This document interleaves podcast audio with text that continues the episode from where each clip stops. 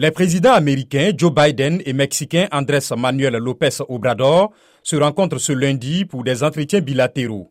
Entre autres sujets au menu, la lutte contre les drogues qui transitent par le Mexique, a commencé par le fentanyl, une drogue de synthèse. Près des deux tiers des 108 000 décès par overdose enregistrés aux États-Unis en 2021 concernent des opioïdes de synthèse.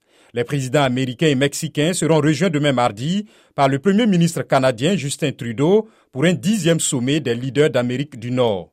Avant d'arriver à Mexico, M. Biden a fait une escale au Texas dans la ville frontalière d'El Paso, l'une des grandes portes d'entrée des migrants aux États-Unis, le long des 3100 km de frontières communes.